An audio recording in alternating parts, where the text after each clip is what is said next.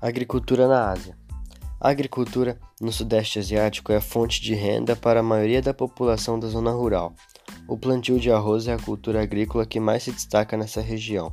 A agricultura de jardinagem é um tipo de agricultura de subsistência que tem como principal objetivo a produção de alimentos para garantir a sobrevivência do agricultor e da sua família e da comunidade que está inserido cuja aplicação mais comum é realizada no sul do continente asiático.